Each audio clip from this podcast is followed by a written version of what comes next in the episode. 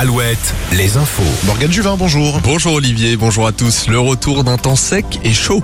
Le soleil s'impose dans le Grand Ouest et vient réchauffer nos régions. Entre 26 et 28 degrés attendus au meilleur de la journée.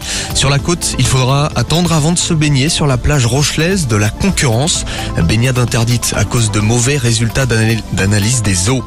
Une femme d'une quarantaine d'années découverte sans vie hier soir dans le centre-ville d'Angers. C'est une information de nos confrères de Ouest France. La quadragénaire mère de deux enfants de 5 et 10 ans, portait des marques de strangulation. Une enquête pour meurtre a été ouverte. Selon le voisin de cette famille, la victime vivait seule avec ses enfants.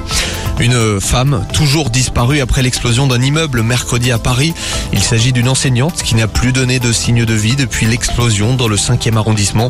Les recherches ont été suspendues ce matin pour des raisons de sécurité. Rappelons que six personnes ont été gravement blessées et que l'origine exacte de cette explosion reste à déterminer. Volet justice, huit hommes sont jugés depuis hier au tribunal des Sables d'Olonne, jugés pour trafic de civelles entre 2015 et 2018. L'un des accusés aurait revendu illégalement entre 500 et 700 kilos de ses bébés anguilles entre 2017 et 2018. Les malfaiteurs opéraient grâce à une entreprise légale de revente de civelles. C'est le jour J.